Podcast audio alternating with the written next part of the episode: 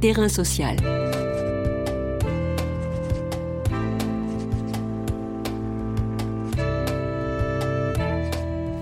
Sandrine Olin. Hugues Chevarin. Sandrine Olin, après des études en sciences humaines et politiques, a exercé dans le secteur des affaires publiques et de la finance avant d'entamer un projet de recherche dont elle publie les résultats dans un essai intitulé Chère collaboratrice, comment échapper au féminisme néolibéral aux éditions La Découverte dans la collection Cahiers Libre. Les tenants de l'économie néolibérale, lors des grands messes de Davos, entre autres, s'interrogent depuis quelques années sur le manque à gagner de l'absence de trop nombreuses femmes sur le marché du travail et en particulier dans les postes de décision. Comment conserver les profils les plus performants sans toutefois porter atteinte à la fonction essentielle de reproduction de la force de travail, autrement dit, mettre au monde de futurs travailleurs. La solution résiderait-elle dans un équilibre entre vie privée et vie professionnelle, cachant mal la volonté première de créer les conditions d'une lutte plus féroce encore pour crever le plafond de verre? Des femmes, et pas des moindres, Sheryl Sandberg, ancienne numéro 2 de Facebook, ou encore Christine Lagarde, pour ne citer qu'elle, s'en font les chantres. Terrain social, aujourd'hui, questionne le féminisme aux prises avec la rationalité néolibérale. Terrain social. Bonjour Sandrine Olin. Bonjour. Un récent article du New York Times, relayé par Courrier International, indique que l'univers de la culture voit, je cite, une vague de femmes prendre la tête de certains des plus grands musées du monde. L'une d'entre elles, Maria Balcho, qui dirige les musées de la Tate à Londres, déclare on ne peut pas avoir autant de talents féminins et ne pas les voir atteindre les postes de direction. Le quotidien américain remarque qu'elles ont tissé des liens de camaraderie et se considèrent comme un groupe soudé. Et je cite à nouveau Maria Balcho, nous sommes toutes des femmes de la même génération, âgées d'une cinquantaine d'années, nous nous soutenons tout au long de notre carrière. Y a-t-il dans cette actualité les aimants principaux de ce que vous nommez le féminisme néolibéral des femmes privilégiées reproduisant les schémas du système patriarcal?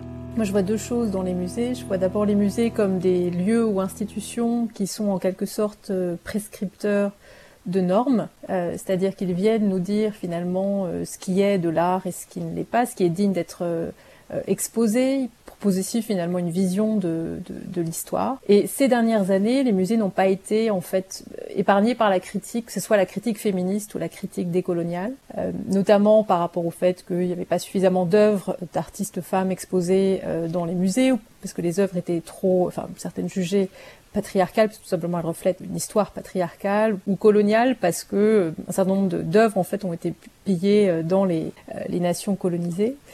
et donc, je, pense qu'on peut voir en fait cette arrivée de, de, de, vague, cette vague de femmes qui arrivent à la tête des musées aussi comme une manière de répondre à ces critiques. Et ce que je voyais aussi dans les musées, c'est le fait que bon, on assiste quand même à une certaine marchandisation de la, de la culture, une marchandisation de l'expérience de visite du, du, musée. Et je me demandais si là aussi il n'y avait pas, finalement, c'était pas, c'était pas le capitalisme qui euh, se, se, rachetait une image, qui blanchit un peu son image à travers les musées. Notamment aussi, moi je trouvais que c'était quelque chose de très intéressant montré dans le documentaire euh, de Laura Poitras sur, sur Nan Goldin, la manière dont euh, de riches donateurs et de riches industriels donnent énormément au musée et ça contribue aussi à, blanchir leur réputation.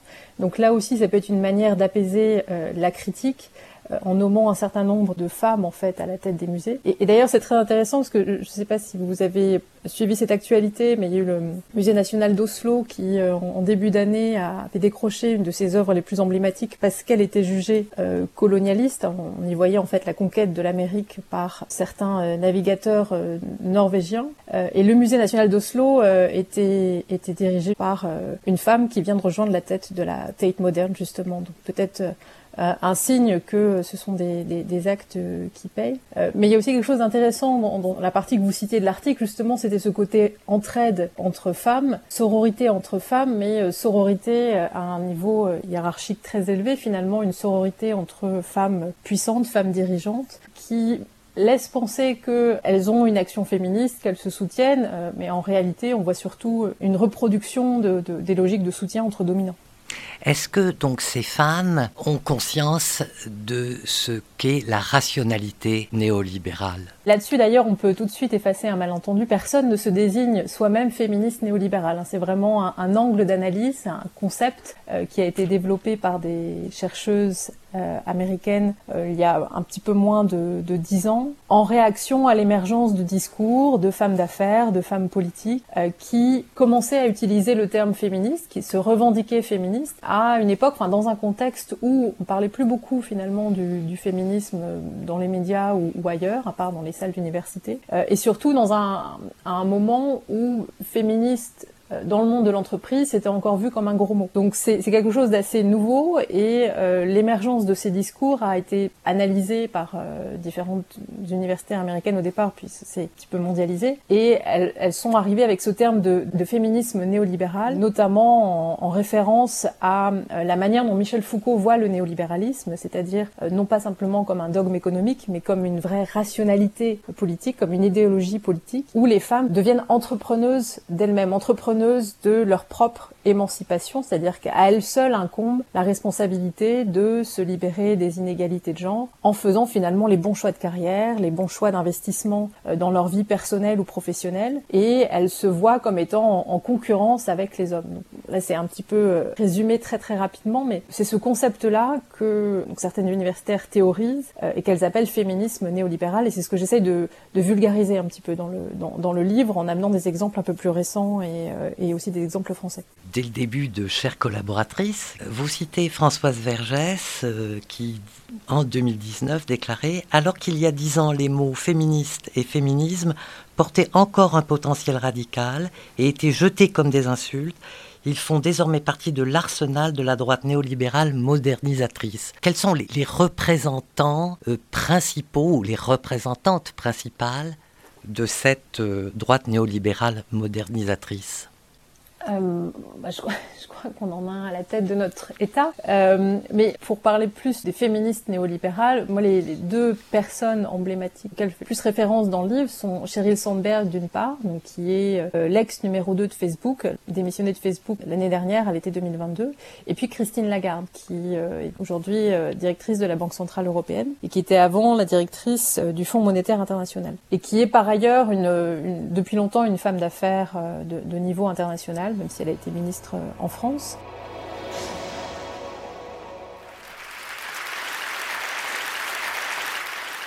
So, for any of us in this room today, let's start out by admitting we're lucky.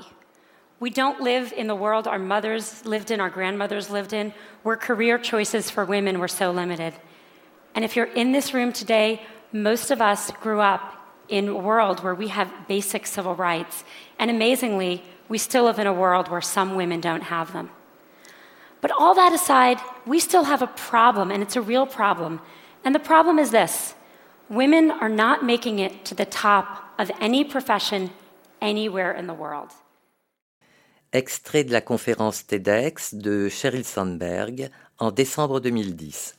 Et, donc ces, ces, deux tiennent pour des raisons différentes. Mais Sheryl Sandberg d'abord, c'est la première qui fait émerger en fait ce discours féministe avec un livre qui s'appelle Lean In. Donc en français, ça a été traduit par En avant toutes. Mais l'idée c'est de euh, que les femmes doivent oser plus, oser se mettre en avant dans le monde de l'entreprise. C'est un livre qui fait suite à une première conférence TEDx qu'elle fait, et puis ensuite elle va créer une fondation qu'elle appelle aussi Lean In euh, pour accompagner ce mouvement d'empowerment euh, des femmes à grand renfort de, de, moyens financiers. Et Sheryl Sandberg, donc elle, est la première finalement à, enfin en tout cas la, plus connue, à dire il y a encore de grosses difficultés pour les femmes dans le monde de l'entreprise. Les femmes aussi doivent agir, doivent se mettre en avant, euh, et il faut être féministe en fait. Elle, elle, elle, elle se dit féministe et c'est la première à, réutiliser ce mot.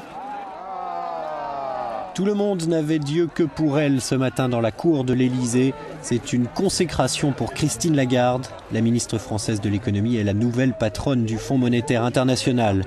Après son dernier conseil des ministres et à sa sortie dans la cour de l'Élysée, c'était la cohue.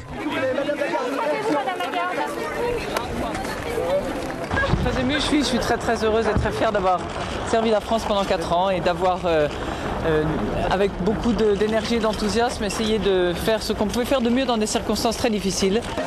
Christine Lagarde laisse derrière elle un poste très convoité et pour lequel la succession est mouvementée. Le nom du prochain ministre français des Finances devrait être connu dans les heures qui viennent. Mais pour l'instant, c'est New York et le FMI qui attendent Christine Lagarde, dont la première action a été d'appeler à l'unité en Grèce et au vote du plan d'austérité.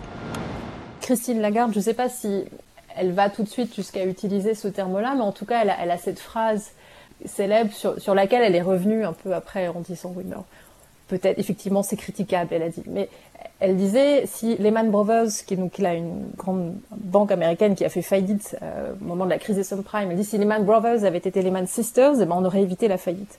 Et derrière cette petite pique euh, d'ironie, en fait, ce qu'elle veut dire, c'est que les femmes ont tendance à prendre moins de risques quand elles gèrent en fait des investissements financiers, elles prennent moins de risques. Elles sont moins impulsives, elles ont moins de testostérone, moins d'ego.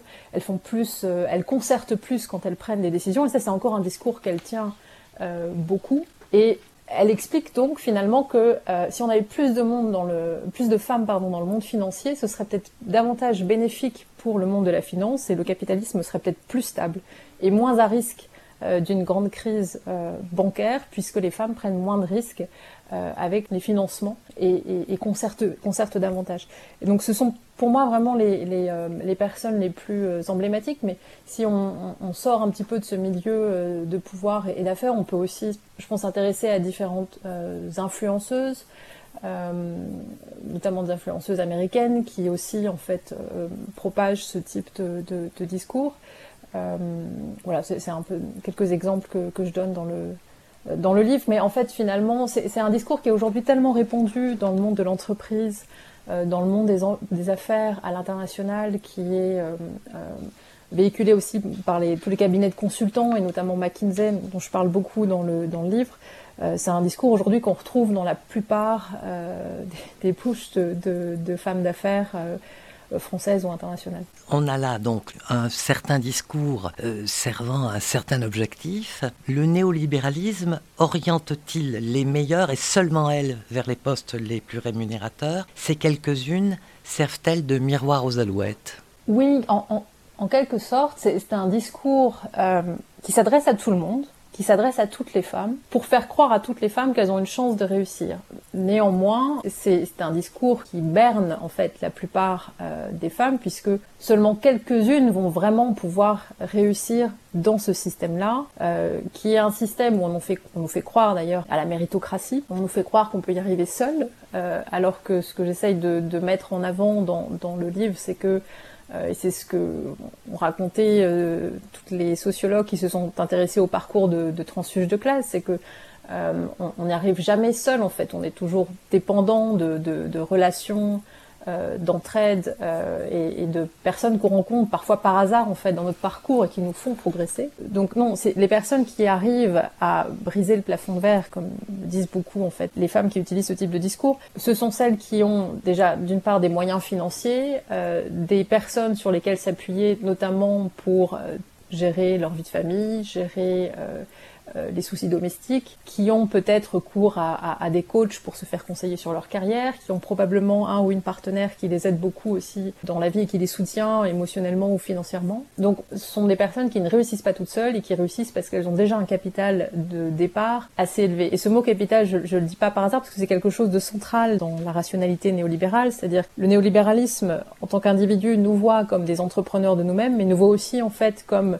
euh, du capital. Toutes nos capacités se sont, peuvent être assimilées à du capital qu'on doit faire fructifier, qu'on doit toujours essayer de, perfectionner, d'améliorer, etc. Que ce soit son capital santé, son capital séduction, son capital employabilité, etc. Euh, mais c'est sûr que si on part avec un capital de départ beaucoup plus élevé, c'est beaucoup plus facile de le faire fructifier que si on n'a euh, aucun actif finalement, pour reprendre des, termes financiers dès le départ. J'aimerais euh, revenir peut-être à notre élément de départ qui était la question du musée et de ces femmes à la tête de ces musées. Dans la suite de l'article, il est dit Malgré la vague de nominations, les stéréotypes de genre paraissent tenaces. Quelle est la place de cette question du stéréotype de genre dans le discours euh, néolibéral? Alors pour moi, la place des stéréotypes de genre, elle est vraiment centrale. Euh, et je m'en suis, je m'en suis aperçue en, en lisant euh, le livre de Barbara Stigler euh, qui s'appelle faut s'adapter, où, qui est aussi un livre vraiment central sur l'étude de l'idéologie néolibérale. Euh, et donc, elle raconte toute l'histoire de, Walter Lippmann, qui est vraiment un des pères de, l'idéologie néolibérale et qui fait naître cette idéologie dans les années 20 à 30. Et euh, Walter Lippmann est l'un des premiers, ou peut-être le premier, à populariser le terme de stéréotype, enfin en tout cas de faire entrer le mot stéréotype dans, pas seulement dans le langage courant, mais avec le sens qu'on lui connaît aujourd'hui. C'est-à-dire qu'avant ça, le stéréotype c'était un terme, un objet utilisé dans l'imprimerie, et lui va lui donner le sens euh, qu'on lui connaît aujourd'hui, un peu comme biais cognitif. Et ce mot stéréotype, je l'ai retrouvé derrière utilisé quelques années après, donc par Edward Bernays, euh, qui est un grand théoricien de la psychologie des foules et, euh, des relations publiques. Euh, et donc on voit en fait à quoi sert ce, mot et cette l'utilisation de ce mot stéréotype pour finalement désigner le fait que les individus et les populations de manière générale en fait euh, retarde sur euh, l'évolution de la société, sur le progrès technologique. Faut pas oublier qu'à l'époque, on est dans, une phase de progrès technologique qui euh, évolue très rapidement et les populations n'évoluent pas assez rapidement pour accompagner ce progrès. Et en fait, Walter Lippmann notamment théorise que c'est à cause de biais cognitifs, de l'inertie des, foules et, de stéréotypes qui nous empêchent d'avancer aussi vite, mais qu'en revanche, ces stéréotypes, on peut aussi les utiliser en les modifiant pour euh, orienter les foules dans le bon sens. Et c'est aussi un, terme qui émerge euh, dans une époque où on est encore assez influencé par euh, Charles Darwin euh, et par les théories naturalistes. Et donc, c'est un concept finalement qui se veut, les stéréotypes de genre, c'est un concept qui se veut très scientifique et très neutre. Et aujourd'hui, j'ai l'impression que c'est une manière de, dépolitiser en fait le, le débat sur les inégalités en disant c'est uniquement un problème scientifique, c'est un problème qui a trait à la neurologie, à notre cerveau, qui a enregistré une manière de fonctionner avec les hommes, avec les femmes, etc. et qui nous empêche de fonctionner de manière complètement égalitaire, et donc on reproduit des discriminations, mais finalement ce serait à cause de notre fonctionnement neurologique. Et donc c'est une manière très scientifique d'expliquer les inégalités et de faire, de passer totalement à côté d'une explication euh, et, d'une analyse historique, d'une analyse euh, sociale, économique, de comment se sont créées en fait des inégalités au cours de l'histoire, de comment elles se reproduisent euh, au cours de l'histoire. Et pour moi, ça nous empêche d'aller à la racine du problème des inégalités de genre ou d'autres types d'inégalités. Et ça permet de faire rentrer finalement euh, de, donner l'impression que le capitalisme se soucie de ces inégalités alors qu'il en est en grande partie responsable. On a fait un tour par les années 20 avec Walter Lippmann, puis Edward Bernays. Comment fait-on Sandrine Olin, le lien entre le néolibéralisme qui émerge dans l'entre-deux-guerres et le féminisme de la deuxième vague dans les années 70 Alors le, lien euh, entre les deux est, euh, fait euh, par, Nancy Fraser, ce qu'elle appelle une ruse de l'histoire. Finalement, il y aurait des ruses de l'histoire comme ça, où des idéologies divergentes se trouvent à avoir peut-être un ou des intérêts qui convergent et donc certaines idéologies euh, opposées arrivent à converger sur certains sujets et arrivent à transformer finalement certains mouvements sociaux, certains mouvements politiques euh, d'une manière assez inattendue. Et, c'est le cas en fait du féminisme et de l'idéologie néolibérale euh, qui s'opposent sur bien des points, mais qui se trouvent à converger sur une certaine critique de l'État. Le néolibéralisme en fait critique le capitalisme d'État, le fait que l'État contrôle trop l'économie. Et avec le néolibéralisme, ce sera plus compliqué que ça. C'est pas un retrait total de l'État, mais c'est plutôt une intervention de l'État uniquement pour garantir euh, des, conditions de concurrence parfaites sur le marché. Il y a une critique très forte du capitalisme d'État. Et les féministes elle, à ce moment-là, critique, alors je généralise en disant les féministes, il y a plein de courants féministes, mais généralisons en disant les féministes, critique la manière très patriarcale que l'État a euh, de diriger la, société. Finalement, ces deux mouvements arrivent à converger autour de cette critique de l'État. Et c'est là où on voit que euh, finalement, on va garder certaines idées du féminisme qui vont être compatibles avec certaines idées euh, du néolibéralisme. C'est là où se fait le lien entre ces deux mouvements. Mais le, le féminisme néolibéral, c'est quelque chose qu'on théorise depuis seulement une dizaine d'années, donc on se préoccupait pas forcément euh, à l'époque, c'est rétrospectivement que Nancy Fraser fait cette analyse. Alors on sent bien que quand même, donc le néolibéralisme s'est emparé de la question féministe, l'a en quelque sorte réifié, toutefois n'a pas totalement résolu une contradiction qui est celle de la charge de la reproduction. Oui, et je, crois que c'est peut-être justement euh, un des points d'où on peut partir pour faire cette critique euh, du féminisme néolibéral. Mais effectivement, c'est la grande contradiction du néolibéralisme qui essaye finalement de rendre les individus interchangeables, quel que soit leur genre, notamment sur le, le marché du travail, mais revient toujours finalement à une certaine essentialisation des femmes parce qu'il ne peut pas oublier que le capitalisme ne, ne, peut pas pour le moment perdurer sans cette reproduction qui est assurée par les femmes. Donc là c'est quelque chose qui a été théorisé par, par Marx et ensuite par les féministes marxistes. Le fait que les femmes prennent en charge ce travail de reproduction, donc non seulement le fait euh, de, de faire des enfants, donc de créer de futurs consommateurs et de futurs travailleurs pour l'économie, mais aussi de prendre en charge tout le travail de reproduction au sens large, c'est-à-dire la reproduction de la force de travail, à la fois par des tâches euh, domestiques, euh, par le par la, le, fait aussi de simplement de s'occuper émotionnellement en fait de, de, ses proches, ça permet de régénérer la force de travail pour le lendemain. Euh, et, ce travail de reproduction est en très très grande majorité encore effectué par les femmes. Donc le, le, capitalisme a besoin que les femmes, ou en tout cas que certaines personnes, continuent de s'occuper de ce travail de reproduction. Atteint-on là les limites de la rationalité néolibérale?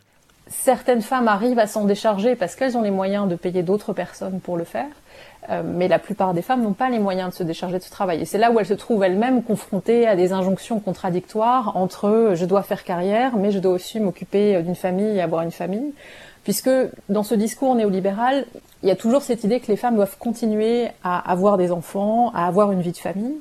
Euh, et, et, ça, on le retrouve dans l'idée que finalement l'objectif principal d'émancipation pour les femmes, c'est d'arriver à trouver un bon équilibre entre vie professionnelle et vie personnelle. Et cette recherche d'équilibre, je crois que c'est la manière un peu bancale pour le moment qu'a trouvé le féminisme néolibéral de résoudre cette équation entre continuer le travail de reproduction et en même temps continuer euh, s'assurer d'avoir toujours des travailleurs et des travailleuses disponibles. Et c'est aussi une réponse à un mouvement qui émergeait notamment aux États-Unis à l'époque, au début des années 2000, qu'on appelle le choice feminism, euh, qui était le fait que certaines femmes très diplômées et qui commençaient à faire carrière, au moment où elles ont des enfants, décident de se retirer du marché du travail parce que c'est trop compliqué d'assumer les deux en même temps, et le disent bah, moi je le fais par choix. Alors elles le font par choix sûrement parce qu'elles ont une, une, une, assise financière derrière qui leur permettent de faire ce choix, mais toujours est-il qu'elles se disent bah, oui je sais, il y a euh, le, le, féminisme me dit que je devrais être indépendante financièrement, mais bon moi je choisis de me retirer du marché euh, du travail et de m'occuper de mes enfants. Aussi parce que on est de plus en plus dans cette glorification de la maternité, donc il y a aussi de plus en plus d'injonctions qui pèsent sur les femmes pour être de bonnes mères et, bien s'occuper de leurs enfants, et donc ces femmes choisissent de se dédier entièrement à ce travail-là, à ce travail de reproduction. Et puis il y a aussi le mouvement inverse qui se développe dans certaines euh, économies, comme on le voit vraiment très très fortement en Corée du Sud, on le voit aussi en Allemagne, où de plus en plus de femmes choisissent de ne pas avoir d'enfants du tout. En Corée du Sud euh, et à Séoul notamment, on est à 0,7 enfants par femme aujourd'hui, donc très très en dessous du, seuil qui permet à une population de, se régénérer ou de continuer à, à croître. Et ça, c'est un vrai danger en fait pour le capitalisme, puisque à terme, ça veut dire beaucoup moins de consommateurs disponibles sur le marché, beaucoup moins de travailleurs et travailleuses disponibles sur le marché dans le futur. Il y a un danger immédiat par le fait que des femmes se retirent du marché du travail pour s'occuper de leurs enfants ou de leur famille, et il y a un danger dans le futur parce que dans certaines économies, on fait moins d'enfants. Et donc, quelque part, se concentrer sur cette recherche d'équilibre entre vie professionnelle et vie personnelle, c'est un peu une manière de répondre à ces deux dangers pour le capitalisme qui se profilent. Et donc, vraiment, euh, centrer le débat féministe sur cette question-là, c'est une, une, manière, au lieu de, de, chercher à vraiment répondre, enfin, à solutionner le problème des inégalités, c'est une manière aussi pour le capitalisme de répondre à ces dangers-là qui sont pour lui des dangers imminents. Merci Sandrine Olin. Je rappelle que vous avez exercé dans le secteur des affaires publiques et de la finance avant d'entamer un projet de recherche dont vous publiez les résultats dans un essai intitulé Chères collaboratrices, comment échapper au féminisme néolibéral aux éditions La Découverte dans la collection Cahiers libres. Terrain social. Tous les podcasts du chantier sont à retrouver sur lechantier.radio et sur les plateformes d'écoute.